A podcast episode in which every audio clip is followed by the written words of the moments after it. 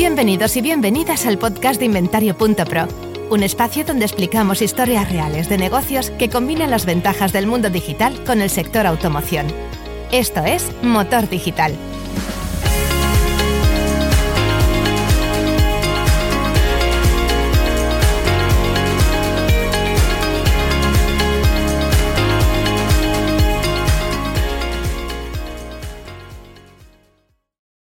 Hola, ¿qué tal? Bienvenidas, bienvenidos a un nuevo episodio del podcast de Inventario.pro. Por segunda vez nos visita el portal New.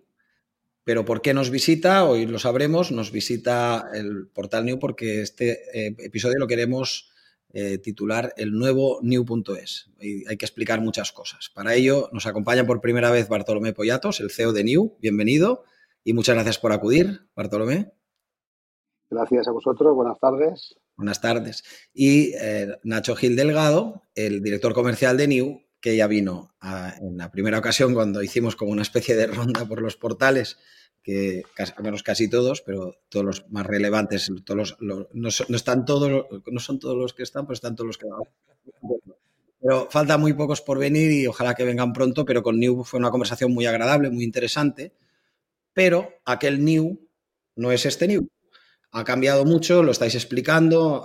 Venimos justo, estamos grabando contexto, marca temporal, justo después del Congreso de Faconauto y, y esto ha cambiado bastante y yo creo que es eh, muy interesante que vengáis a explicarlo porque además que lo explicáis, que se entiende, pero oye, vamos a profundizar mucho en el tema.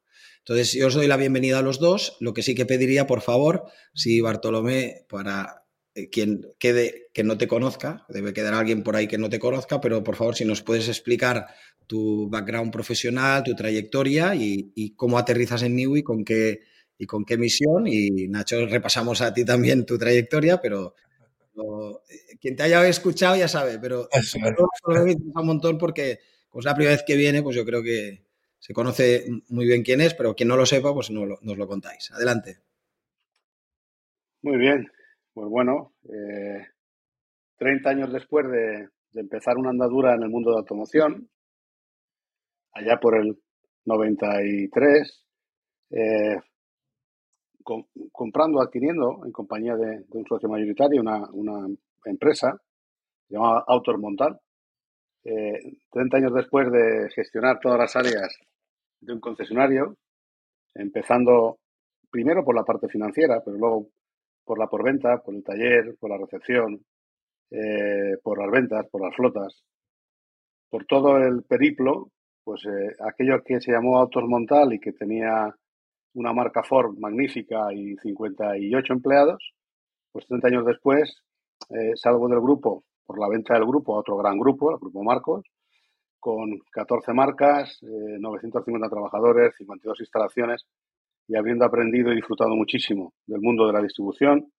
Yo creo que con unas relaciones magníficas con todos los fabricantes y, siempre intentando que cada día fuera ese día donde te examinas, examinándome todos los días y intentando que toda la plantilla intentara ver en mí un espejo donde mirarse, porque yo creo que sin duda toda la plantilla se ve, eh, se ve en su jefe y de alguna manera copia lo bueno y lo malo de, su jefe. Yo creo que durante todo este tiempo he conocido mucho ya a muchísima gente y, he disfrutado mucho de la distribución.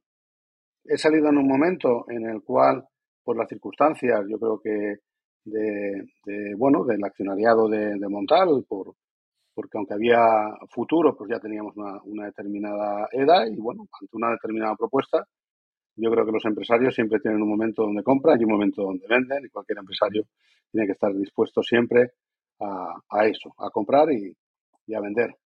En los últimos dos años yo ya estaba formando parte del consejo de, de NIU y de alguna manera este proyecto es un proyecto en el que nací también, haciéndolo coincidir con mis últimos dos años de Autos Montal y viéndole unas, unas claras posibilidades y, y por eso, eh, aún, aún habiendo iniciado hace dos años y aún habiendo vendido el grupo, cuando los accionistas, los restantes accionistas de NIU se me plantean ser CEO, pues la verdad es que me costó poco decidirme. Fue como un flechazo ante un proyecto enorme que le veo unas grandísimas eh, posibilidades.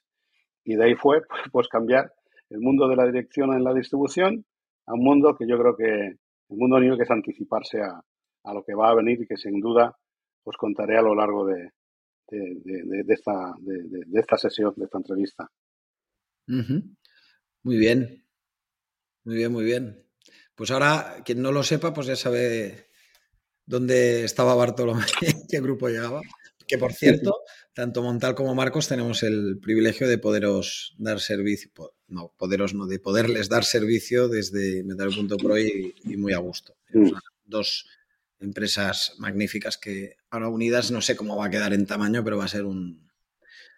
un pues, pues uno, uno de los actores principales, pues no, no, digo tres, digo dos, y, yo creo que además con una clara vocación de, de, servicio a los clientes y a la vez pues eh, crecer y, ocupar un tamaño que es muy importante para el futuro. Sí, sí, sí, es un caso de, bueno, que va a ser una empresa de una dimensión, una vez unificada, va a ser una de, dimensiones eh, muy, singulares en España, desde luego, a la altura de grupos europeos en tamaño y en número de empleados y ventas de mm. coches.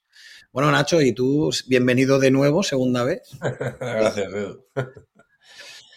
Bueno, estuvo muy bien, ¿eh? fue una entrevista súper maja y muy divertida y muy instructiva y muy, muy clara. Y bueno, pues en la línea del, del Fan Workshop de, de Fagunauto yo lo cuento igual de rápido, igual de bien. Ah, pues eh, portales tan, tan importantes en Europa como Autoscout 24, eh, pues al final, por unos motivos otros, siempre la parte digital, aterrizo en New, me llaman y me dicen, Nacho, tienes que venir a New me cuentan bien el proyecto, me enamora también como a Bartolomé y, aquí estamos cambiando y revolucionando todo. ¿Cuándo, eh, recuérdamelo, ¿eh? ¿Cuándo, entras en New tú? En New hace dos años ya. Mira, este mes de marzo hace dos años. Hace dos años. Además han sido dos años de, cambios constantes. vamos, a, vamos a entrar en materia. Entonces, ¿qué pasa ¿Y qué ha pasado y qué habéis hecho con el nuevo new.es? ¿Qué, vale. Eh, ¿Qué es el nuevo new.es? Y por favor, lo desarrolláis todo lo que queráis. ¿Por qué? Vale. Hecho. Como hacía Mourinho. ¿Por qué? ¿Por qué? Vale. Pues eso. Importante no, no dejar atrás eh, a New, eh, ese New antes y ese New después, lo podríamos llamar así, pero el New de antes consigue cosas muy importantes, ¿vale? Muy, muy importantes que eh, algunos de, que, nos gusta cuando vamos a, analizar un negocio, hacer el canvas, un canvas de un negocio, es algo que yo aprendí hace como 5 o 6 años, tampoco queráis que me lo enseñaron en la Facultad de Económicas en mi ciclo del 77 al 81. Pero cuando uno hace un canvas de un negocio, por supuesto, en el centro pone la propuesta de valor, pero hay cuestiones muy importantes, además de la propuesta de valor, que son las asociaciones clave. Y en ese tiempo se producen tres asociaciones clave en este negocio. Una se llama Facunauto, muy importante. Es decir, cuando el proyecto hace tres años, eh, Facunauto llama a la puerta de concesionarios, entre los cuales estaba el Grupo Montal, y a los que a mí, en cuanto me llamaron, formé parte de tanto del Consejo en, su parte inicial, en el año 20, como no dudé en poner a disposición los coches de Grupo Montal de la plataforma, las asociaciones clave, en este caso, fueron eh, Facunato a través de dar la oportunidad a los concesionarios de formar parte en el capital y a los que no, de no formar parte en el capital, pero sí poner sus coches a disposición, ¿vale? Porque aquí el negocio de cualquier eh, plataforma, marketplace, eh, clasificado o e-commerce tiene dos claras partes, la oferta y la demanda. La oferta es poner coches a disposición de los clientes y la demanda es buscar a los clientes allá donde se encuentren, ¿correcto? Con lo cual, la asociación clave Facunauto, ya lo he dicho. Otras asociaciones clave, sin duda, PVA, que aportó en su momento la comercialización, no solamente la gran palanca de financiación, sino también eh, sus equipos comerciales a disposición de los concesionarios para explicarles a todos y a cada uno por qué establecíamos y creábamos un marketplace. Y la tercera sería, en este caso también, Mutua, porque además Mutua es un, claro elemento también en la vida de los concesionarios, tanto por el área de por venta como también por su área comercial, que también explicó a los concesionarios lo importante que era generar un, marketplace, ¿eh? luego veremos la estrategia, pero un marketplace donde todos los concesionarios deberían de estar en torno a generar e, ese marketplace que ocupara un espacio al igual que otros marketplaces ya estaban en el mercado, ¿vale? Unos clasificados, no, vamos, no voy a poner nombres, otros e-commerce y por lo tanto el papel que debía jugar eh, Faconauto con, en este caso, una entidad financiera que aportara su apoyo comercial y aportara, como ahora veréis, algo tan importante como es que el ciclo del proceso de compra en un vehículo sí o sí necesita de la financiación y del seguro. Sí o sí. Si no es un proceso incompleto. ¿Vale? Por lo tanto, aquel, NIU tuvo mucho sentido y en los primeros dos años lo que se ocupó es de incorporar concesionarios al proyecto en dos facetas. La de ser accionista y dos, la de aportar coches a la oferta. Porque al final de lo que se trataba es de de que el mercado no solamente acudieran operadores externos eh, nacionales o internacionales, sino que también desde Facunauto, que no olvidemos que es la patronal de los concesionarios, generar también un elemento de fuerza, una plataforma potente, con recursos, para hacerse camino, poder competir e incluso, pues oye, en la competencia yo creo que todos ganamos, ¿no? Entonces, por lo tanto, NIU en su primera fase consigue en ese canvas de libro tener eh, concesionarios y generar una plataforma que eh, abriera camino, ¿vale? A partir de ahí, pues eh, se establecieron unas, unos, unos capitales, unas aportaciones y en esa primera fase de dos años, pues Facunauto lo que ha hecho una gran labor de aglutinar la oferta, de tener concesionarios ahí.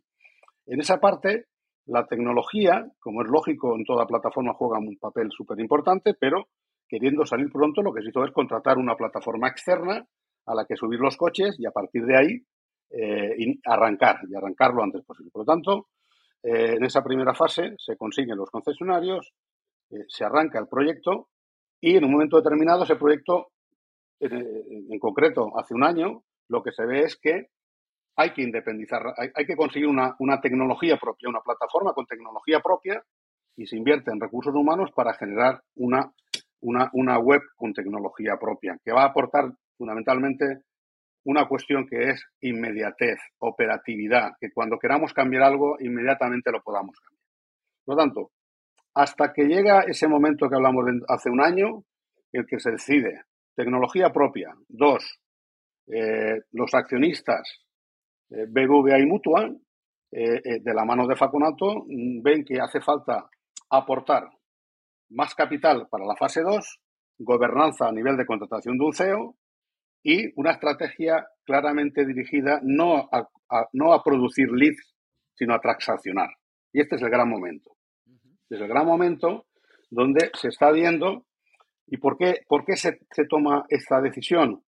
Porque de alguna manera nos adelantamos y vemos que el cliente, en un pilotaje que hicimos, el cliente quiere ser autónomo en la medida de lo posible y hacer todo el proceso. Y esa libertad que le otorga meterse en la elección de un coche, meterse no solamente en la elección del coche, sino en la financiación del coche, en el seguro del coche, la reserva del coche, es decir, en, hacer todo el proceso. ¿vale?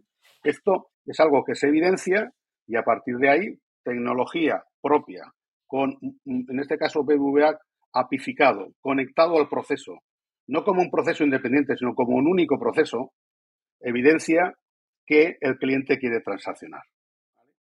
Y todo esto lo vemos hace, hace un año, se toma esta decisión, se efectúan las ampliaciones de capital y ahora lo que estamos ya en este nuevo niño, en definitiva, es llevando a ser posible el mundo online y el mundo offline de tal manera que el cliente inicia el proceso y acaba cuando considera que debe de acabar y a la vez creamos un sales center que lo que hace es asistir al cliente. Es decir, le decimos al cliente, te vamos a ayudar cuando tú quieres que te ayudemos, ni antes ni después. Por lo tanto, estamos construyendo, estamos eh, generando una estructura muy potente donde el cliente inicia y, y, financia, después asegura y pide ayuda porque siempre estamos a su disposición. Cuando él considera que necesita ayuda, por ejemplo, se pone a financiar el vehículo y los papeles que necesita es la declaración de la renta, la nómina. Y en un momento determinado dice, oye, tengo esta duda, no tengo la nómina de este mes, pero tengo en el pasado, pues apórtala. Eh, no tengo renta, ¿qué puedo aportar sustitutivamente? En definitiva, es un proceso en el que le estamos ayudando al cliente integrado dentro de la, de la financiación. Cuando acaba, y están acabando, por ejemplo, el mes pasado acabaron 336 clientes su proceso de financiación. Entraron y acabaron financiando. Y, unas aprobadas, otras desaprobadas y otras en estudio. Entonces, en cada uno de esos momentos eh, recibe ayuda por parte del equipo de Silcentes. Por lo tanto, decidimos que lo que realmente marcaría la diferencia, anticipándonos a lo que estamos viendo, es que hay que transaccionar, que hay que, mm, generar leads, generar leads eh, de alguna manera está muy bien y es necesario. Pero lo que el cliente quiere es que entre su deseo de comprar y la compra solamente existan dos personas, el cliente y el vendedor.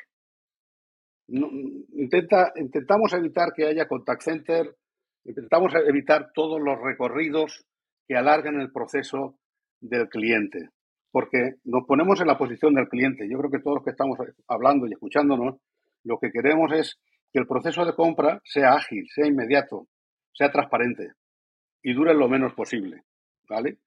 Y como eso lo, hemos visto, pues lo que hemos hecho en definitiva es poner a, dimensionar una estructura que tenga muy claro que el cliente es el que manda el recorrido, es el que, el que marca los tiempos, estamos para ayudarle, para asistirle, para hacerle la vida fácil, ¿vale?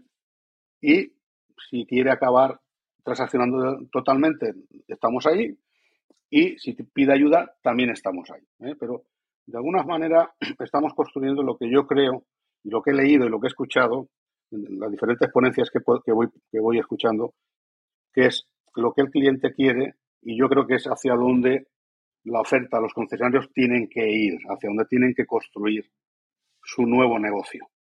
¿Vale? No sé si, si digo demasiadas cosas en poco tiempo y si consigo, y si consigo que, me, que me podáis entender, ¿no? Has cogido la manera... y nos has explicado de cabo a rabo. Ahora hay preguntas más de, vale, de detalle. de detalle que son, creo que es muy importante. Por ejemplo, por ejemplo a lo mejor pregunto cosas que yo ya sé, pero la gente no, no creo que lo sabe. Por ejemplo, yo, yo planteo lo siguiente. Yo soy un concesionario que ahora descubro New y tengo cualificación para publicar ahí. Primero, ¿quién cualifica para estar en New y quién no? Segundo, eh, tengo bastantes coches y hasta ahora estoy acostumbrado a pagar por coches. ¿Cómo será la historia si voy a New? Eh, primero, segundo. Tercero, como, como yo ahora mismo vendo y tengo mis canales de venta y nadie vende por mí, ¿cómo formalizo con New que New en mi nombre, mi nombre un coche mío o que tiene mi empresa, ponga un, precio y negocie o supuestamente inicie un proceso que es mi coche. Esa es la, la que tengo.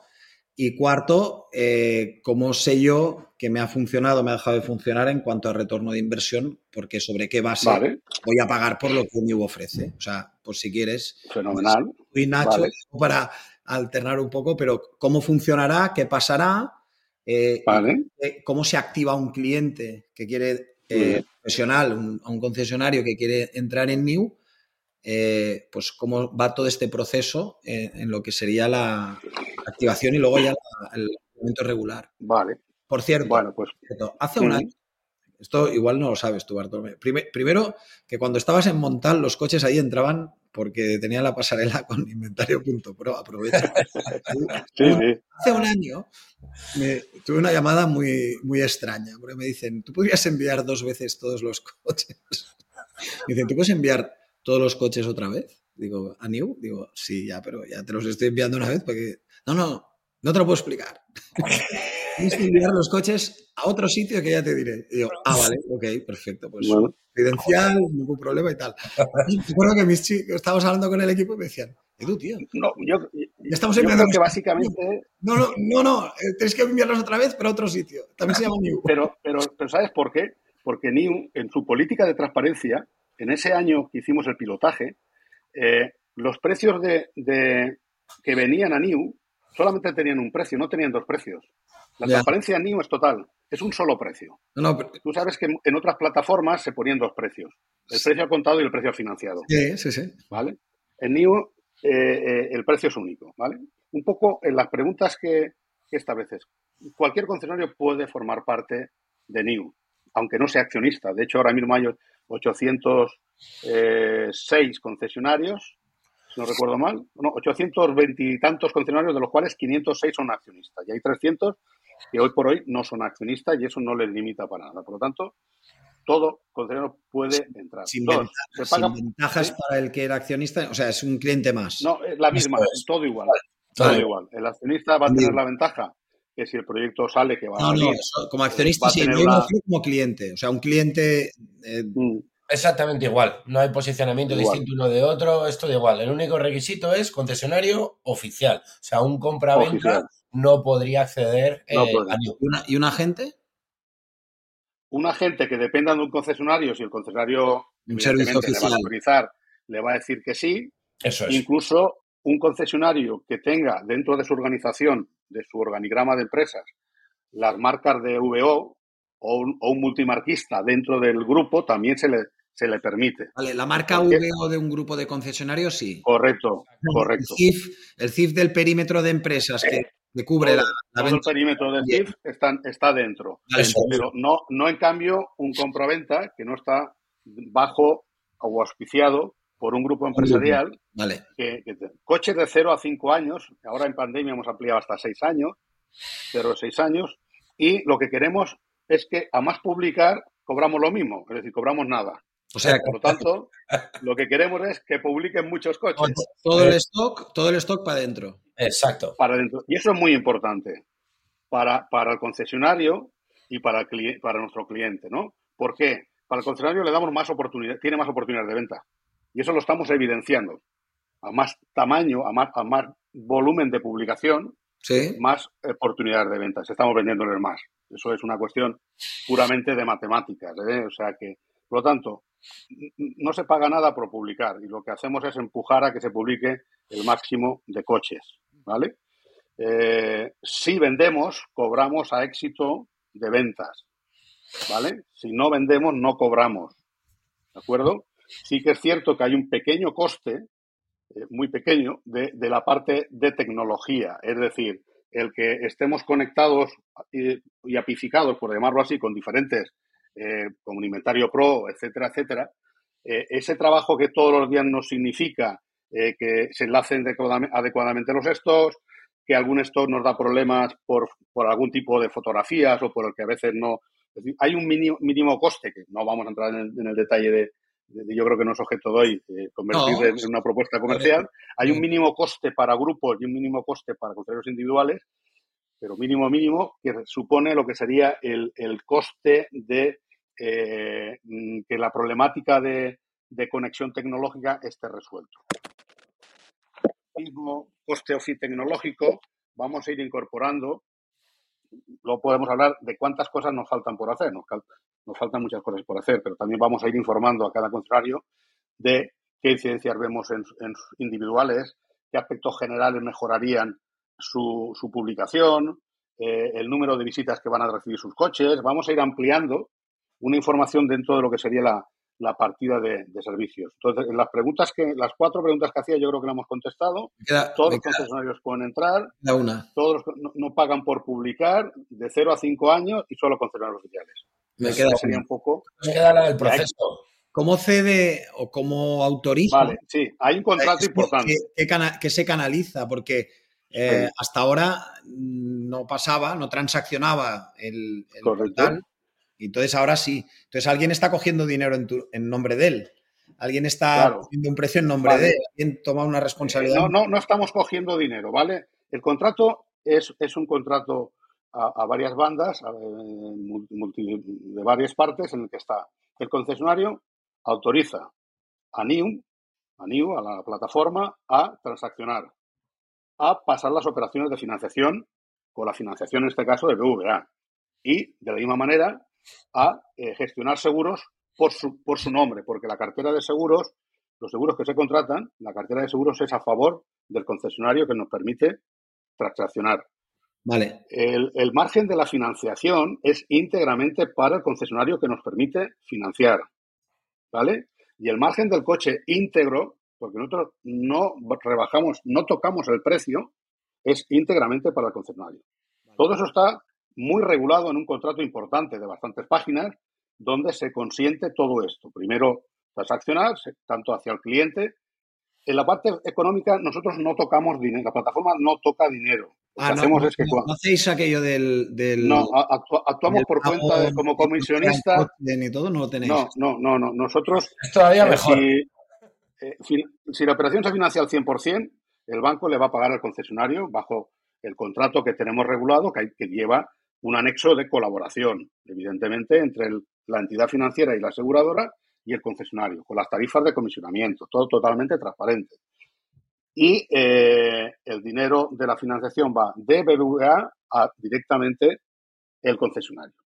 Escasamente, estamos financiando el 70% de las ventas, 70%, dentro de los que serían eh, unos altos niveles de financiación, porque en online hay una clara petición de financiación. Esto es algo importante a recalcar.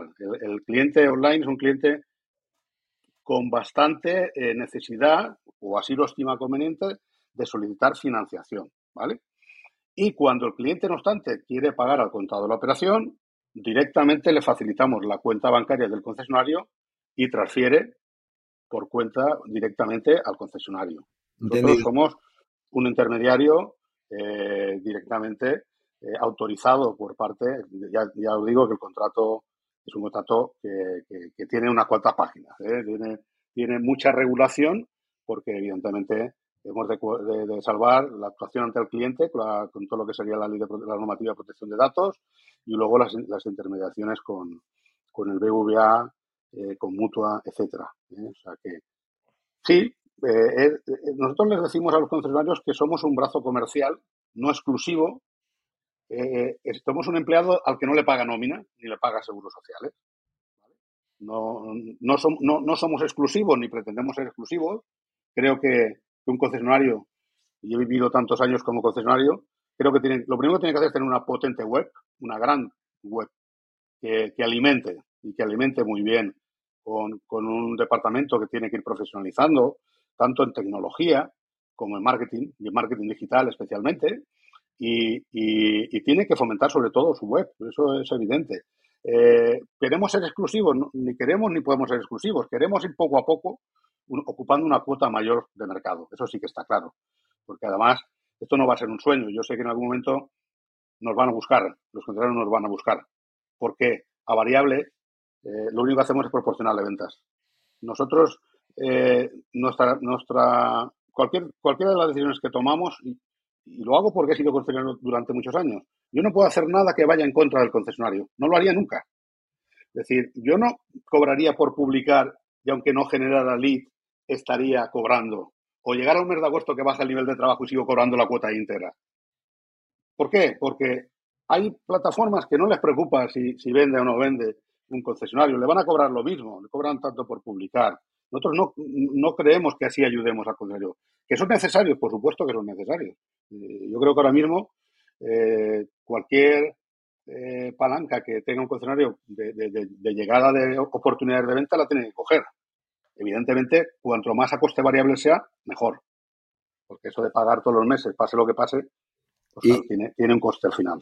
Nacho y Bartolomé, ¿estaríais más pensando en acabar siendo un canal de venta que un, soporte publicitario, ¿no? Al final, si vais a hacer eso. Es que no somos un soporte publicitario. Realmente no, no, somos. Es un, brazo comercial eh, a éxito 100%. O sea, es como hemos hablado todos estos días en Fagonauto. Y por eso dice Bartolomé que, los, que el resto de concesionarios vendrán a buscarnos y pensando en los concesionarios. O sea, New es el único marketplace, por supuesto que es transaccional, pero donde lo que prima es el precio del coche al contado que marca el concesionario. O sea, un usuario normal va a una exposición de coches lo normal es que negocie y el comercial de la tienda eh, negociará y te bajará un poco o no bajará o ajustará la financiación. En New vamos más allá. O sea, en New el precio que nos marca el concesionario es sagrado. Si vale 29.900 euros el coche, vale 29.900, con su margen ya calculado por ellos.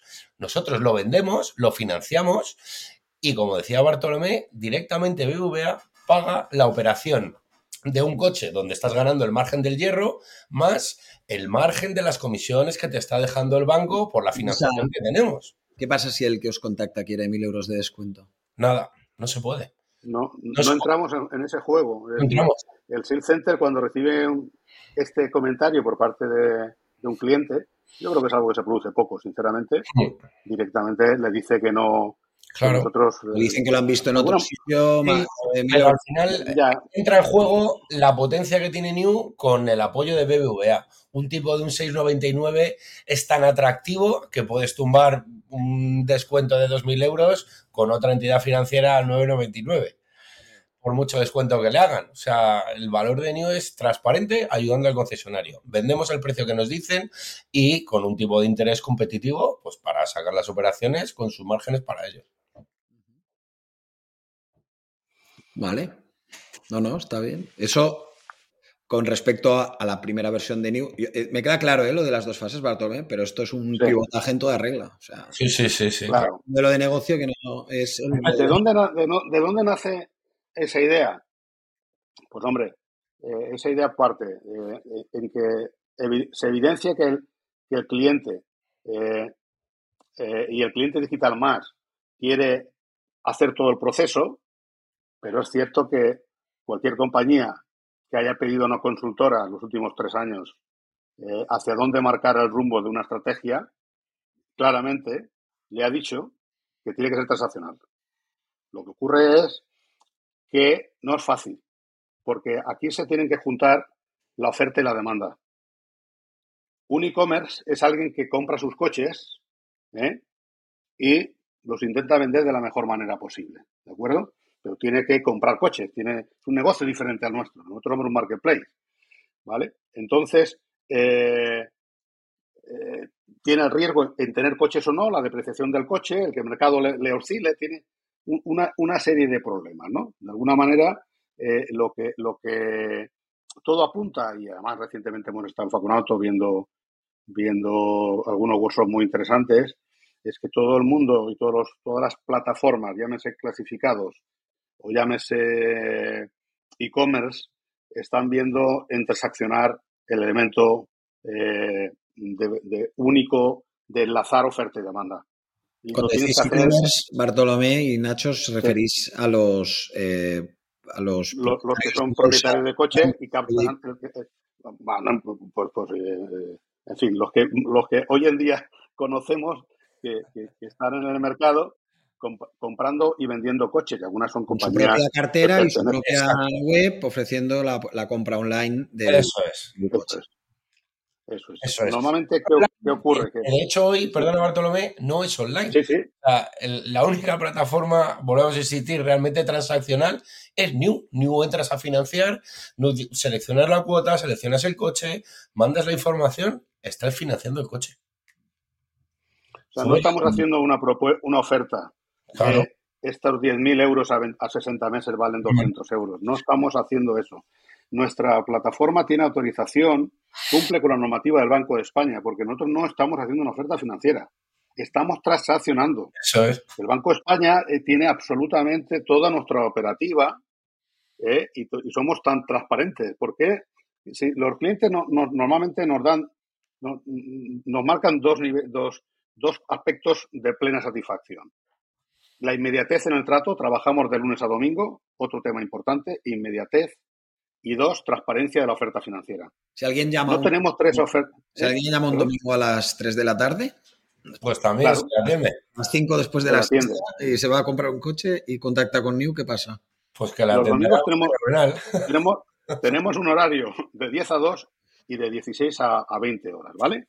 Eh, cuando un domingo un cliente llama o manda un, un formulario, un lead, eh, lo que hace el, centro es indicarle si le viene bien que la atienda. No queremos interrumpir a nadie. Lo que hacemos es preguntarle. Hemos recibido su, petición, si es por email, por email y si es por WhatsApp, por WhatsApp. Eh, ¿Tiene interés en que le contactemos en este momento? ¿Vale? No molestamos. Y dos, no hacemos seguimientos los domingos. No, no, no molestamos al cliente haciéndole seguimientos del tipo Llamó usted hace tres días, le, llamamos para decirle si sigue interesado. Que le llamen, le llamáis. Sí, correcto. Y, y realmente desde que tenemos en marcha el servicio, la generación de leads se está notando. Pues es, que el fin de semana hay mucha actividad esta. tienes un poco Siempre nos decían que no, que, no, que tal, que, el fin de semana resulta que molestamos. No sé Yo creo que, que si tú das la oportunidad de, de, ayudarle al cliente y de contestarle, si él te dice que sí, pues yo creo que estamos marcando un poco la, la, diferencia, ¿no? Entonces, como decía Nacho, es decir, la plataforma, eh, yo que conozcamos, no creemos que en, España, por supuesto, en Europa, exista una plataforma que esté transaccionando con la financiación incorporada a la compra. ¿eh? Lo normal que, conocemos es que haya varias, una oferta o varias, hay, hay operadores que hacen hasta dos o tres ofertas eh, a unos tipos diferentes y con seguros, sin etcétera, etcétera, etcétera. Pero finalmente lo que ocurre es que acabas rellenando un formulario y ese formulario te va a llamar alguien, o bien el domingo o no el domingo, y te va a decir, hemos recibido su petición de información, esta es la cuota, le encaja o no le encaje, mándeme papeles que yo le tramito la financiación.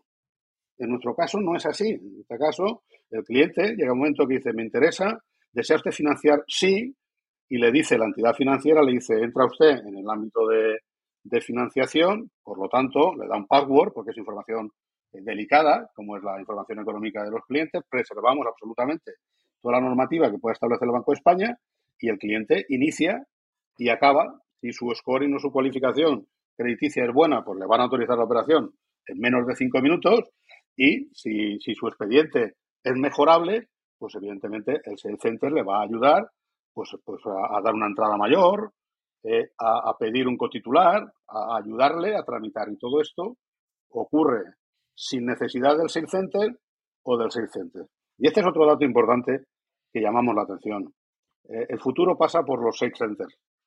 Y el Sales Center eh, es necesario que, yo creo que mis colegas concesionarios, que para mí son mis amigos, se vayan enfocando hacia hacia eso, ¿no? hacia un, servicio asistido al, al, cliente en el que, o bien porque tengan la posibilidad de tener la financiación unida al proceso de compra o no teniéndola, el Sales Center se tiene que encargar de ayudar al vendedor a, comprar el coche. Eso es. comprar un coche es pues tener que financiar, tener que, eh, en definitiva, asegurar, como hacemos nosotros también, decir, oye, pues mire, tenemos una oferta muy competitiva que es esta, y, yo creo que el camino va por ahí. Por eso al principio te, marcaba un poco del, el, camino, yo creo que hacia donde, se tiene que ir. Eh, hacer un, un sales center potente, distinguiendo como en el área comercial dos grandes bloques, el del sales center y el de entregar, el entregador, ¿no? Grandes especialistas en entregar un coche y en el sales center gente que es únicamente está en contacto con el cliente para, para ayudarle a, acabar el proceso de venta y de financiación y de, y de seguro. ¿Vale? Y en el momento de la entrega entra en juego un equipo de entregas, que es, un equipo súper especializado, porque yo ya lo he vivido esto y lo he hecho, lo he puesto en marcha en, el grupo, lo pusimos en marcha, que es el que mejor le puede explicar el coche a un cliente, que es el, que cada día está entregando coches. Es como el pediatra. El pediatra que todos los días atiende niños sabe mucho de, atender a niños. ¿Vale? Es un poco hacia donde vemos, ¿no? Que sería Sales Center, asistir al, al, cliente eh, zona de entregas y equipo de entregas para hacer una entrega brillante al cliente. Entonces, de alguna manera, NIO lo que hace es hacer posible que ese mundo online-offline eh, resulte eh, perfecto, ¿vale? Que, no lo es y que lo estamos construyendo para que sea perfecto. Ten, en cuenta que nosotros en muchos momentos el coche está en una concesión y el cliente es de otra zona. Pues, igual pide ir a ver el coche o no pide ir a ver el coche. Ese tema lo, lo vemos, pues evidentemente, si te quiere desplazar al cliente, le facilitamos una cita. Si el cliente, eh, el 70% de clientes ya no, no van a ver el coche antes de comprarlo. Eso es. Es decir, eh, ¿por qué? Pues porque saben lo que hay detrás de NIO. Detrás de NIO hay una organización que son los concesionarios de España, más de 500, una entidad financiera de primerísimo nivel y una entidad aseguradora de primerísimo nivel. Claro. entras en la web de NIO y ves qué hay detrás de NIO y dices, pues es que tengo esta fortaleza, ¿no? Pues realmente eso traslada mucha seguridad. Entonces, en el 70% de los casos los clientes no están eh, necesitando ir a ver el coche, cosa que antes era impensable. ¿Quién se compraba un coche sin, sin ir a tocarlo, no? Pues ahora mismo estamos evidenciando que se puede hacer, que va y que va más. Organizamos el transporte también, pues, pues hay que hablar con el concesionario, dónde está el coche, el cliente de una población, pues mira, el transporte vale tanto. Todo esto además lo vamos a simplificar mucho. Vamos a, estamos a punto de poner en marcha una, un transporte a tarifa plana. Es decir, queremos favorecer la venta interprovincial. De tal manera que un cliente va a pagar lo mismo independientemente que esté a 500 kilómetros o a 250 kilómetros de distancia entre el coche que ha elegido y, y de esa manera estamos favoreciendo la venta sin que se sepa dónde está el coche, inclusive, para que no haya una reticencia de decir, oye, pues el coche está a 500 kilómetros, el transporte me cuesta 700 euros, 600 euros, no. lo que vamos a hacer, y la plataforma poner recursos para, entre comillas, subvencionar en parte esos transportes que se salen de la media, pero tenemos que favorecer esto. Eh, hacer fácil el transporte, que hoy en día no es una barrera, pero sí que es algo que al cliente le gusta que se lo resolvamos así. ¿Qué estamos haciendo? Convirtiendo los concesionarios en puntos new, en puntos de entrega. Tener una capilaridad. Ahora mismo ya tenemos más de mil puntos new de capilaridad. Es decir, eh, ¿por qué? Porque si lo, tenemos todos. Si tenemos los concesionarios, tenemos las entregas. Si tenemos toda España cubierta con los concesionarios, con más de 800 concesionarios y más de 1.100 puntos, porque hay concesionarios que tiene tres puntos con una marca. al final, lo, que, lo que estamos preparando es un nivel de capilaridad que permita eh, que ese cliente reciba el coche en un concesionario oficial bajo los estándares de la marca. Y eso es muy importante. hay cliente que dice, oye, es que prefiero que me lo traigan a casa, pues, pues el transporte se lo va a llevar a la puerta de su casa.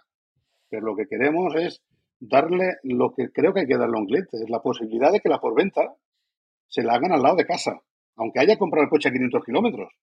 Y el concesionario entregador, que es un concesionario miembro de la organización NIU, o como, socio o como cliente, en los dos, en los dos casos clientes, pues pueda dar ese servicio y retener el servicio de por venta a, ese, a ese cliente. ¿no? Entonces estamos, por eso, a mí, la, vez que dijimos de, reunirnos y hablar de, yo dije, déjame que vayamos construyendo. De acuerdo. Aquí de lo que se va es de construir. ¿vale? Y luego ya ya, ya, ya vendrán las ventas y vendrán, vendrán, Final, Edu, pues una vez más eh, nos sentamos, pensamos y dijimos, joder, vamos a poner el usuario en el centro de todo. Pues si un tío se quiere comprar su VO, que ya sabemos que es único, con ese acabado, con esos extras que uno quería, con esos kilómetros y con ese color de pintura, y lo quiero comprar en Málaga, y, quiero que me lo entreguen en Madrid, bueno, como decía Bartolomé, me lo entrega la marca del coche que he comprado. Si me compro un Opel Astra, pero el que me gusta es de Málaga, New se preocupa de traerme a Málaga, me lo entregan en una Opel de Madrid que yo elijo, me tratan fenomenal, me cuentan el tema de la postventa, las revisiones. ¿Cómo no voy a comprar un coche New? Eh, no, está muy bien. Yo tengo preguntas para vosotros. Estamos a marzo del 2023. Eh, y eh, Bartolomé ha dado pistas. ¿Qué pasa? Llevas 30 años, pero tú estás viendo los próximos 2, 3 años, 5, si tienes más, capacidad. Veo más. veo más. Veo más. Nada, se nada importante se construye ni con prisa ni en el corto plazo. Hablemos del mercado y de los eh, potenciales clientes de NIO, que son los concesionarios. Si queréis, podemos hablar de todo el sector, pero de los concesionarios oficiales. ¿Vosotros podríais eh, compartir con la gente que nos escucha qué es lo que deberían empezar a mirar muy seriamente, aparte de lo que ya anunciaba Bartolomé? Es decir, que van a tener que pensar qué va a pasar con la distribución del automóvil en los próximos años con todas las corrientes de fondo que hay ahora en el mercado de todo tipo? Bueno, eh, yo creo que mm, mis colegas, porque yo los sigo llamando colegas, eh, es gente muy preparada, es gente eh, muy capacitada, es gente que, que, tiene buenos equipos y que va incorporando gente joven y mucho talento. cada día más, más, mujeres también. Yo creo que, que tienen claro lo que tienen que hacer. ¿eh? O yo creo que eh, mayoritariamente tienen claro, ¿no? En los últimos años, la mayoría eh, de los que ven el futuro lo que han hecho es con crecer, ¿no? Crecer, formarse, crecer. Y, yo creo que lo tienen claro.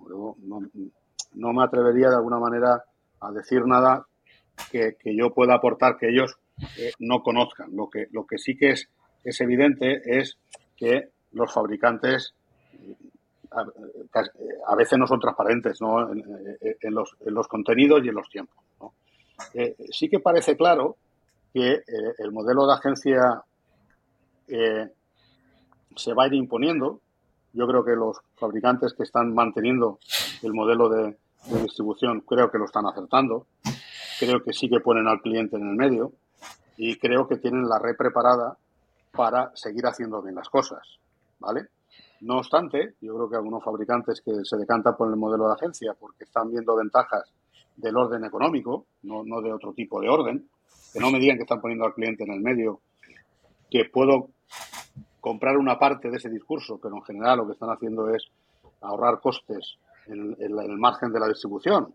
Eh, que se piensa que el margen que hemos dado históricamente los funcionarios, a veces al, cliente, yendo más allá de la campaña de descuentos, que esto se va a acabar. Yo, creo que eso no se va a acabar, porque al final el mercado el fabricante va a tener que posicionar el, precio del coche, ¿no? Va a tener que posicionar con su margen. No con el, los que ya no lo tienen, sino con su margen. Y va a tener que entrar en el juego de campaña y va a tener, no puedes dejar de ser agresivo, ¿vale? Por lo tanto, eh, una parte tienen razón de que a lo mejor eh, el cliente no va a pedir descuentos en la venta por Internet, eh, pero hay que prepararse para eso, hay que prepararse para que el, fabricante que no creo que monte un sales center, por eso insisto tanto en el sales center dentro de casa. Yo no creo que un, fabricante se ponga a contratar 200, 300 vendedores para, para que formarlos, eh, decirles cómo se hace una venta, cómo se asiste una venta, etcétera, Yo creo que eh, es la red de concesionarios la que tiene que dar ese servicio. ¿Y, cómo lo va a dar? Pues eso no, no, lo han dicho los fabricantes todavía, pero yo entiendo que harán unos repartos zonales o algo parecido y los concesionarios se van a convertir en, en sales centers que eh, eh, van a asistir al fabricante eh, en, simplemente sin capacidad de, mover ni el precio ni la financiación, simplemente como brazo ejecutor por el cual cobrarán un, fin. Por lo tanto, yo creo que, lo antes posible los concesionarios, tanto en VN como en VO, tienen que tener a sus mejores vendedores en la zona de sales center. Pues algo que tengo clarísimo y si yo todavía fuera grupo concesionario o concesionario, eh, lo, lo, haría. ¿eh? Eso, eso está claro. Y ahí invertiría en un CRM adecuado y en, en, alguien de marketing con una agencia externa, también apoyar una agencia externa que, que, sea experimentada en automóvil, en automoción, y con algo de tecnología eh, que me permita que cualquier cambio o, o con, con compañías de tecnología que sean flexibles, porque normalmente lo que nos venimos encontrando casi siempre es que cuando buscas un proveedor de tecnología son caros y lentos, más lentos incluso que caros. Y esto no puede ser, porque al final nosotros estamos, los empresarios de la automoción, estamos, yo he estado y, mis colegas están para que la innovación se ejecute inmediatamente, es lo que hacemos en NIU. Nosotros con la tecnología propia, los puntos NIU se han pensado y se han puesto en marcha. Eh, el transporte a tarifa plana está prácticamente a punto de ponerse en marcha. Lo que no podemos es depender del roadmap de un equipo de tecnología que se tiene un año para poner en vigor cualquier chorrada de modificación que hagamos. Entonces, yo creo que esos pasos son fundamentales para los concesionarios. Sales Center, tecnología in-house, ojalá, pero no todo el mundo va a poder tener tecnología in-house, va a tener que subcontratar. Cuando dices in-house lo dices por la variable por la variable inmediatez en, los, cambios. Eso es que es muy importante, eh, el tener, eh, poder. Es que cada idea que nos surge en offline, nos ha surgido históricamente en offline, pues somos bastante ágiles en ponerla en marcha. Pero en el online tienes una dependencia hacia un, hacia un proveedor tecnológico. Y yo les pido a los proveedores tecnológicos también que tengan equipos de desarrollo mucho más ágiles apuesten por el sector, porque el, sector de automoción va a tener una clara demanda de servicios de, tecnología, porque es clave. Cada vez que tú te planteas innovar algo en la web, cambiar, hoy es San Valentín, mañana es no sé qué, mañana hago el transporte gratis un mes, pasado mañana hago... si, no lo, si tú en casa no tienes soluciones, ¿vale? Y, digo más, los fabricantes que no tengan soluciones tecnológicas al chasquido de los dedos, eh, eh, eh, ¿por qué? Porque el, mundo online es un mundo de inmediatez. Es la regla. Pero tú, Bartolomé, has oído que de bueno, barato y rápido tienes que elegir dos. De bueno, barato, pues a, lo mejor me tengo que quitar el barato y me tengo que quedar en el bueno y en el rápido. ¿Vale? Y a partir de ahí la competencia. Esto. El, problema que hay es que hasta ahora, al menos yo no la he conocido, con, con la experiencia que no existe la. O sea, aunque te lo podrán decir, no, existe la, triple. La triple. Ya, pero fíjate, dejando el barato a un lado, que yo soy de los de barato, a veces es, malo. No, rápido, eh, rápido y bien, sí. Claro, y luego el mercado ya, ya pondrá la tercera variable, ¿vale? Mm. Ya la pondrá, porque para eso mm. está el mercado. Esto, ¿vale? Pero, esto que has comentado eh, hasta ahora son dos consejos muy importantes. Si tú estuvieses en la piel de ellos, ¿harías algo más? Visto lo que va a venir. ha quedado bastante. He, hablado de Sales Center, definiendo vendedores en nivel de Sales Center y de entregador.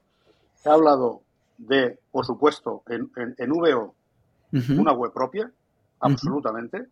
Y, ahí sí que apostaría por un equipo de tecnología en grupos medianos y grandes in-house, absolutamente, ¿vale? Eso no quiere decir que parte de los, procesos los tenga que externalizar, lo tengo clarísimo.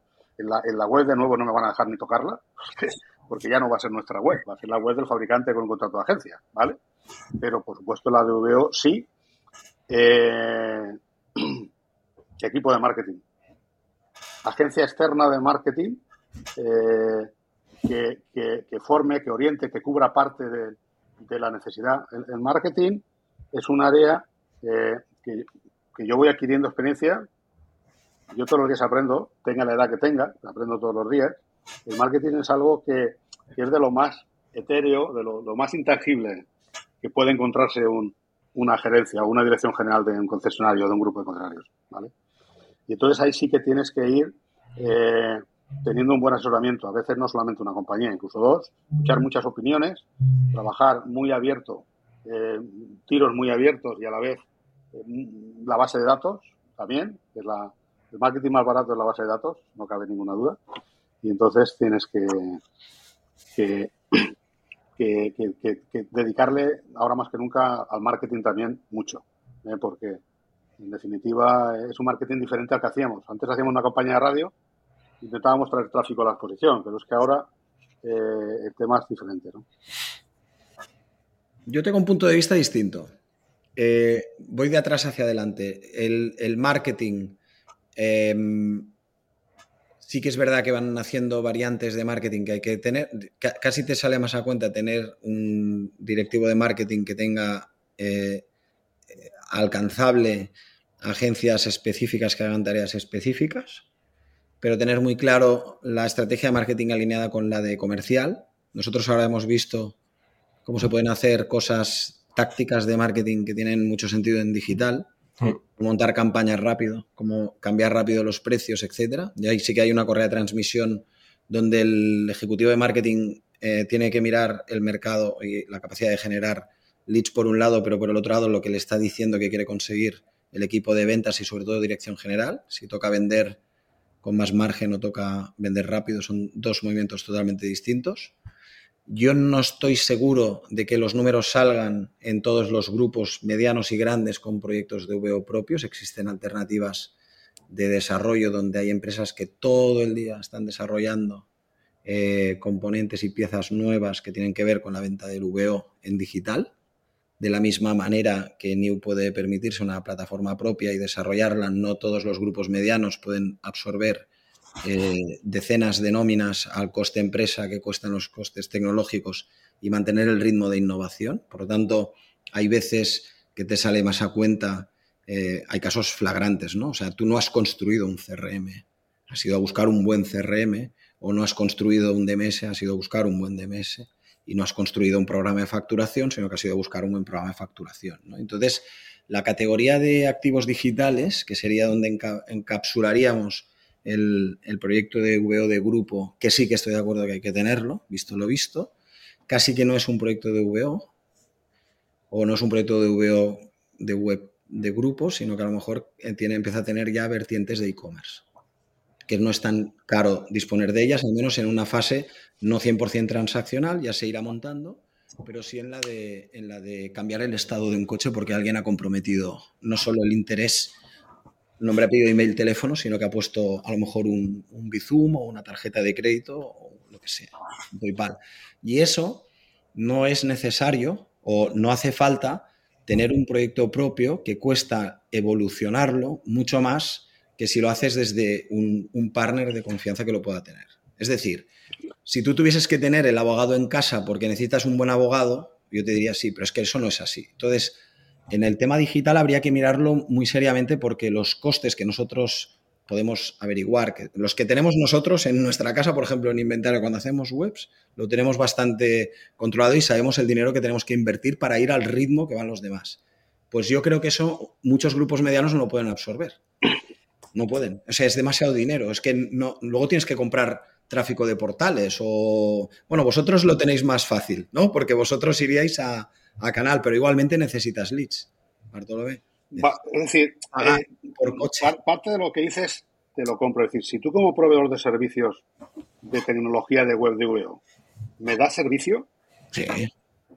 Sí, sí. ¿Vale? Cuando digo me da servicio, no, no, entiendo perfectamente. hoy, has puesto tres una propuesta. Tarifa una plana, propuesta. Móntame la tarifa plana de transporte cuando el tío me rellena el formulario y cumple las condiciones de tal, tal y tal. Joder, y, tú, me, y tú me dices, en 15 días te lo monto, en 20 días te lo monto, y esto vale un precio razonable, yo te digo, adelante, ¿vale? Pero es que lo, ahora te explico otra cosa, es que muchas veces cuando tú me lo dices, no eres el primero.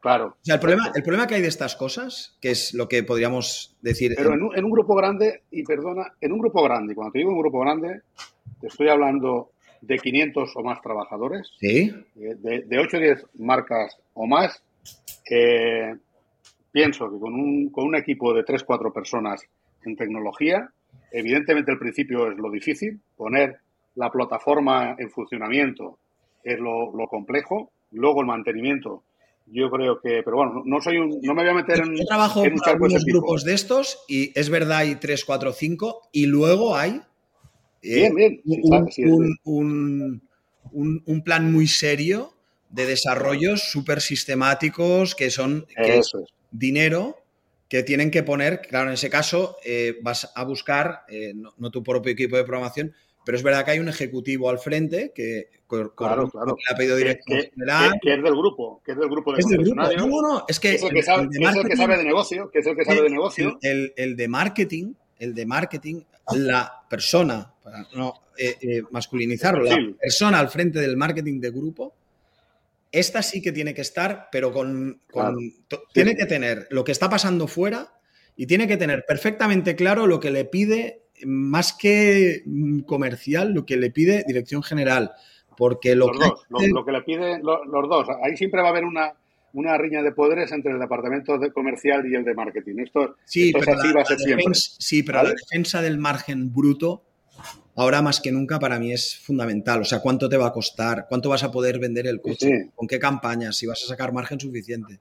¿Y, ¿Y, cuánto le vas a meter de marketing por coche vendido? Sí, que se lleva un cacho importante del... Sí. Insisto que vosotros ahora estáis en una situación más cómoda, joder, pero el, el, Bueno.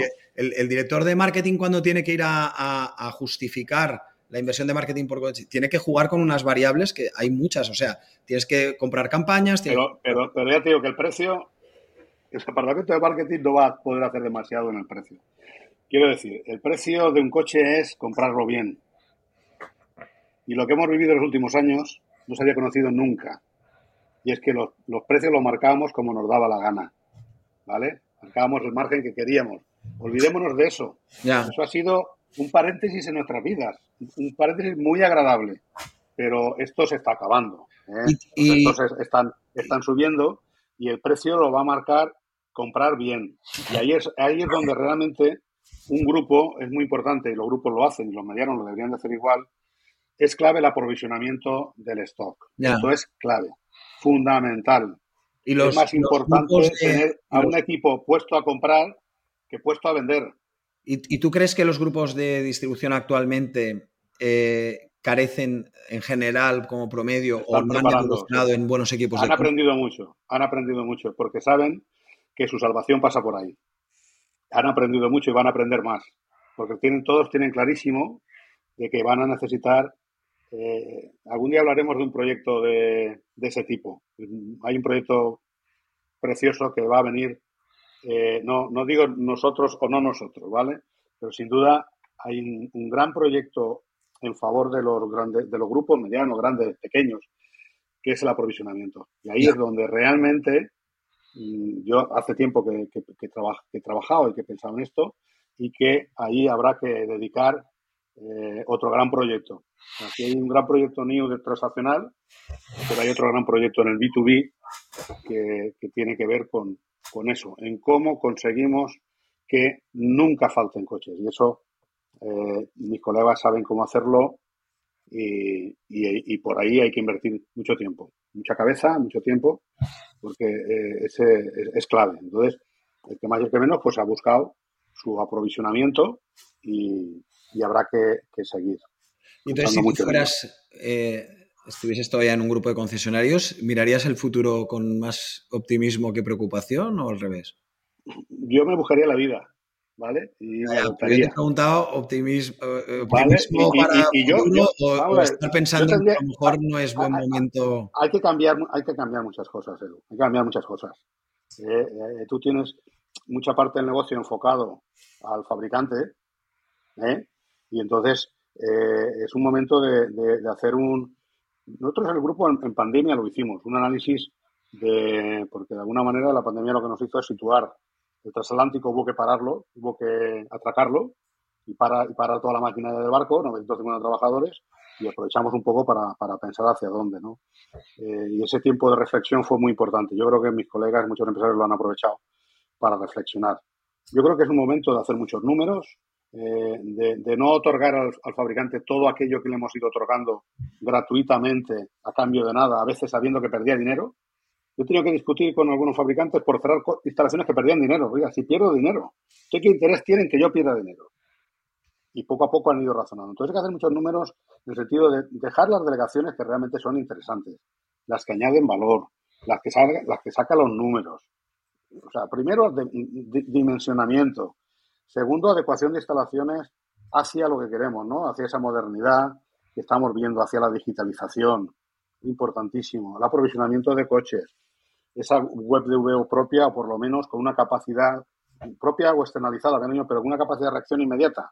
No, podemos tener algo que tarde dos meses en implantarse, porque la idea se me ha ido, decir, me ha pasado el tiempo y encima es cara, no. Tenemos que, eh, yo creo que básicamente eh, hemos resumido hacia dónde. tienen que ser más independientes del fabricante, tienen que las instalaciones que no funcionan, tienen que eliminarlas y sacarle otro rendimiento, o bien alquilarlas, o, si no son propias, dejarlas, ¿vale? Formar a los equipos absolutamente en, el área de, venta digital y, un poco en el área de, de pues, pues, pues también lo mismo, ¿no? Eh, eh, la porventa va a ir a menos.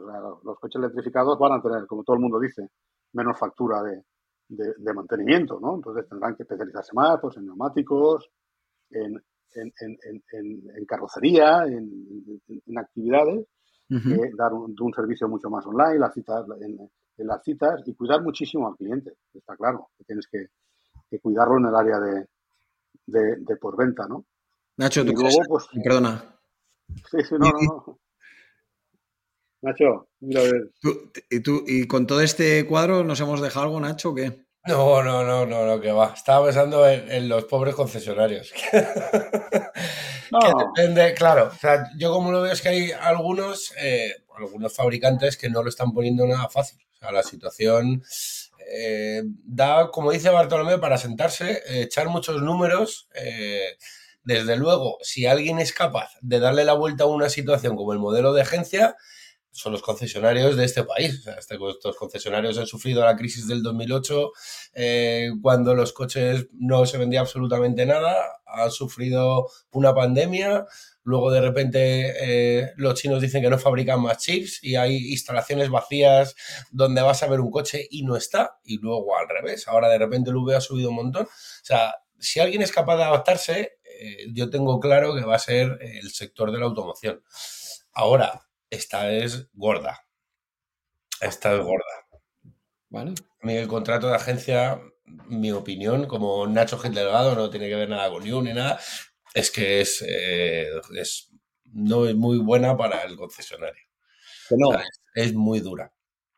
¿Hay, alguna, ponencia de, de Faconauto bastante dura, sí, sí, interesante? No, pero hay algunas que son muy asépticas y que lo explican de una manera muy a veces cosas buenas y cosas malas.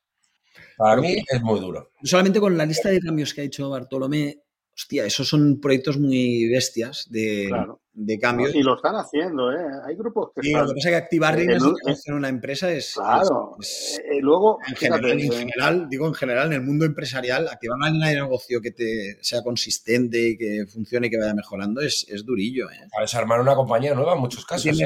Bueno, es como cuando vas al gimnasio porque tienes las piernas que te duelen y resulta que estás atrofiado de músculos y te pones a hacer cuadros y dices, pues, oye, es bastante, bastantes sesiones y bastantes lo, bueno, iteraciones. Lo bueno de esto es, faena, ¿eh? es que los concesionarios son grupos, o sea, son equipos de personas.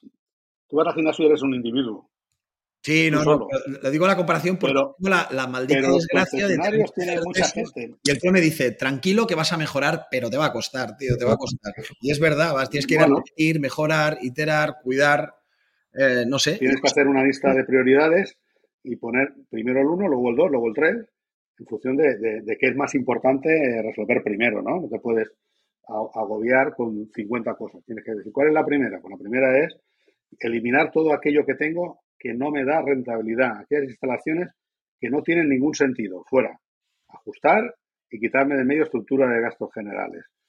Cosas que no me, van a, no me deben de faltar nunca. Coches usados. Me tengo que montar un, una, una, un aprovisionamiento de coches usados. Tengo que tener equipo de personas buscando los coches donde sea y como sea, generando una, una relación de, de, búsqueda de coches. Ojo al contrato de agencia de VO. Ese tema es muy delicado. Hay fabricantes que van mucho más allá del contrato de agencia del VN. Quieren ir a por el VO.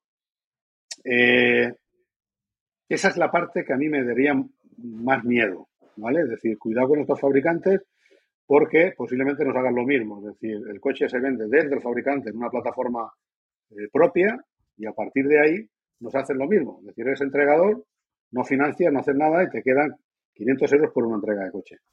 Eh, en, un fabricante así que te lo ponga en VN y en VO sometido al contrato de agencia, yo creo que hay una dificultad de representación fuerte hacia. Yo, como concesionario, me lo miraría, ¿eh? Claramente me lo miraría.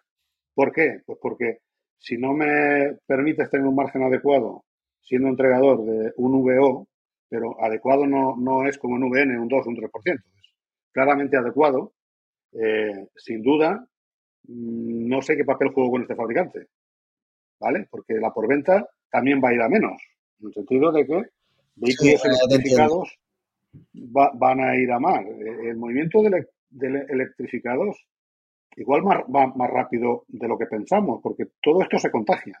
Los fabricantes se contagian.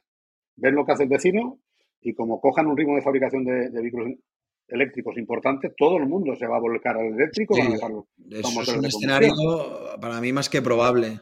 Más que probable. Con lo cual, automáticamente, mercado de ocasión del vehículo eléctrico. Eh. ¿Vale? Y, y, a deshacerse de vehículos de combustión. A partir de ahí, la por venta, imagínate, ya, que va a ocurrir con la proventa.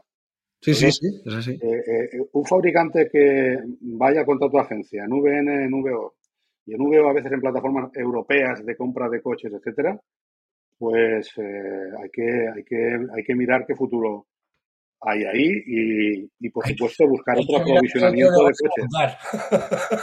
No, hay que, que es así, o sea, mm. en fin, muy bien. Pero bueno, como en todo, te tienes que adaptar, te tienes que dimensionar y, tienes que, rentabilizar. Esto, esto está claro.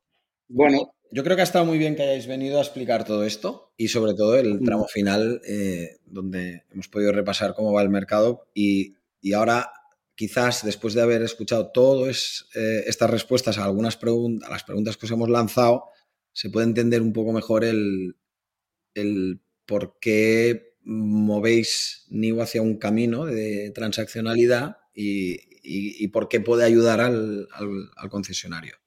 Tiene, desde el punto de vista vuestro, la explicación que habéis dado ahora tiene incluso más, más sentido, vamos a decir, que antes de empezar la entrevista. Es decir, vosotros habéis explicado muy bien por qué habéis hecho el nuevo New, pero en el contexto que describís encaja todavía más, desde mi punto de vista. Yo creo que... E, efectiva, es así. Nosotros estamos para ayudar al concesionario y, de hecho, nuestro cliente lo estamos buscando actualmente en online, gastándonos un dineral, buscando un cliente que eh, normalmente el concesionario le cuesta acceder. Me explico. Eh, todos ya sabemos que cuando alguien quiere comprar algo, no se levanta y se va al concesionario o se va a la tienda X. Lo que hace es que en cualquier momento del día, como tiene el móvil cerca siempre en la mano, entramos y decimos, oye, que me quiero, me gusta el BMW Serie X1. Y entramos. ¿Qué ocurre? Que cuando estamos entrando en Internet, la capacidad de que un concesionario acceda a ese cliente la está perdiendo. Porque el cliente se va a dejar llevar por los posicionamientos, por los primeros posicionamientos en, Internet, por no decir en, Google, que nos atrapa a todos de una manera brutal. Al final es un pseudo monopolio, ¿no? Entonces, ¿qué ocurre? Que nosotros estamos yendo ahí a coger ese cliente que al concesionario no le llega. Encima que accedo a un cliente que el concesionario no llega, estoy cobrándole a variable. Es decir, realmente estamos ayudándole, ¿no? Y este es un poco, cada día iremos generando orgánico, generando nuestro propio fondo de comercio. El fondo de comercio offline es el orgánico en online, ¿no? Estamos generando nuestro orgánico, nuestro fondo de comercio, para que NIU sea conocido y cada vez tengamos más clientes y le sigamos ayudando a los concesionarios. Eso es un mensaje también que siempre se lo decimos a los concesionarios. Eh, no se trata de, que venimos a, vender tus coches, venimos a, a variable ayudarte a vender más. No te cobramos por publicar. Eh, creo que la apuesta de, cobrar por publicar es algo que el concesionario paga porque no le queda más remedio. No lo paga a gusto. ¿eh? ¿Por qué? Porque al final eh, es como aquello de decir, es que si no vendo, sigo pagando igual, ¿no? Yo creo que, ahí es donde, donde radica y donde creemos que la mayoría de las plataformas están queriendo dirigirse, ¿no? Un poco más a, dar una, una, propuesta de valor de eso, de mayor valor, que no solo publicar un, coche, sino que además le puedas dar el margen del coche, el margen de la financiación y encima ir, a, ir a variable. Bueno, pues es un poco por qué el concepto de New va por ahí y por lo que estamos viendo y estamos eh, leyendo y, vemos cómo está funcionando. Todavía había una ponencia, un workshop que claramente dirigía a todas las plataformas hacia lo que es New, ¿no? Eh, eh, y bueno, yo creo que ahí nos hemos avanzado un poco y, marcamos un, camino, como tú bien has dicho, que creo que es un camino. De hecho, hay grupos, cada semana estamos recibiendo al menos a un grupo que viene a ver todo el proceso de New. El sales, el center que hacemos en marketing. Lo explicas de una manera que es como para pedir, para pedir una visita, tío. Pues, pues, pues mira, oye, ¿puedo, yo puedo verlo y tal. y, les decimos que sí, y claramente le decimos que sí. Y, ahí ven la tecnología y ven el Sales Center, el enfoque que hacemos al Sales Center. Eso es muy generoso y, sí, es de agradecer. Pero porque, porque soy, hemos sido concesionarios, porque estamos por ayudar, porque tenemos 506 concesionarios socios. Esto, no lo tiene nadie. Este modelo es irrepetible. No hay ninguna plataforma que pudiera mañana empezar a decir voy a, convencer a, mil concesionarios a que me permitan hacer esto, ¿no? Este fue, por eso los dos años anteriores nunca se perdieron. Se hizo muy bien. no, no, no, no. Yo, yo, yo, estoy seguro que no puedes ir a hacer lo que habéis hecho si no tenías clientes ahí. claro, claro. Eso sin duda, ¿eh? Pero vamos, clarísimo. Muy bien. Oye, ¿queréis eh, lanzar algún tema eh, para otros episodios? ¿Os gustaría que hablásemos de algo con alguien? A ver, si no queréis comprometer nombres, no los digáis, pero las temáticas sí que nos interesa mucho porque nos ayuda a ir perfilando futuros episodios? Los, futuros episodios es hacer posible el online y el offline que no chirríe, que, que, ruede perfectamente. Y en eso estamos. Estamos construyendo, eh, estamos resolviendo día a día las dificultades, que no los problemas, de enlazar un proceso online y offline, que ese es el reto y eso es lo bonito. ¿Cómo estamos resolviendo todo eso? Con los puntos Exacto, pero yo me refería a capítulos de... La tarifa plana. Pero la verdad es que yo este tema no sé muy bien cómo abordarlo, pero ya me lo pensaré. Eh, eh, a poder hacer episodios futuros del podcast, eh, esto del online y el offline sí que tiene algún punto de conexión muy interesante. Como por ejemplo. Ese es un poco. Como por ejemplo. El que, te, abro un poco es este, ¿no? seis centers unificados o no unificados, ¿no? Porque, mira, unificados ¿Qué, quiere decir unificado? Porque, muchos grupos tienen la, el, los, ah, varios, varios leads, centers. Los leads caen al mismo punto de gestión, ya vengan del, ya vengan de tienda o ya vengan del online, de los centralizados, siempre centralizados y multimarca. No, y no les va mal. O sea, tenemos casos que, o conozco. En, en VN me, reservo la opinión en este momento para que nadie se meta conmigo. Pero en VO, multimarca. ¿Vale? Vendedores multimarquistas en el Field Center. Y en el VN, te lo diré en privado. bueno, hecho algún tema así que te guste, va. Eh, la verdad es que lo del Sales Center estaría bien. O sea, darle una vuelta a. Se me ocurren dos cosas: Sales Center sí o Contact Center. Pues un, un debate sería un menos divertido, porque hay pues, organizaciones que siguen recibiendo leads para solo transferirlo en lugar de intentar venderlo en el momento. Y, otra, hablando del online y el offline, podías volver a invitar a Jesús de Paz. Que Jesús de Paz en su día cuando llegó le dio un vuelco a todo lo off para convertirlo en on en la organización, en... Eh, oye, ahora no me sale el concesionario, leche. Bueno, el, de dentro del, del grupo Citroën y además tiene un punto de vista muy divertido sobre el modo de agencia. Automoción Alcalá. Eso, automoción Alcalá. Muy bien. muy divertido. Muy bien, muy bien. De acuerdo. estás invitado a venir a nuestras oficinas y te enseñamos todo. ¿eh? a ver, a ver el proceso. Me saco el ticket, tío. Como ir a ver el, corazón de la, las entrañas de la bestia. Desde aquí a unos años haremos como el tour del Bernabéu. Exacto. a ver las entrañas de la bestia, ¿no? Muy bien. Bueno, la verdad es que el, funcionamiento y lo que habéis descrito está, está curioso. ¿eh? Aparte que en la web está muy claro qué vienes a hacer si vas a esta web. O sea, que Eso es. Oye, pues muchas gracias por haber venido, Bartolomé. Espero que eh, lo hayáis pasado como yo. Ha sido un rato muy agradable y además eh, con muchísima información que a lo mejor no es suficiente escucharlo una sola vez, este podcast, porque tiene como dos lecturas distintas. Tiene la parte de las reflexiones finales que sobre todo Bartolomé ha lanzado al final, que son consejos muy, están muy, muy interesantes y, entender bien el modelo de News, seguro que hay, más de una empresa del ecosistema que escuchará muy atentamente lo que habéis explicado porque da que pensar. Y, yo os agradezco muchísimo que hayáis venido a explicarlo eh, y a explicarlo también. ¿eh? Entonces, Bartolomé Poyatos, el CEO de New.es, y Nacho Gil Delgado, eh, el director comercial de New.es. Muchas gracias por haber venido. Muchas gracias a ti. Gracias a vosotros. Y a todos vosotras, a todos vosotras, a todos vosotros, muchas gracias por seguirnos en un nuevo episodio del podcast de Inventario Pro y hasta otra. Inventario.pro es una plataforma de servicios digitales específicos para profesionales de la automoción. Te ofrecemos el mejor hub de anuncios para la multipublicación de tu stock nuestros bots para que ahorres tiempo o generes más negocio usando automatizaciones. Además, somos especialistas en crear webs de motor muy fiables y de primera calidad. Si eres un profesional de la automoción, te esperamos. Visita inventario.pro para más información.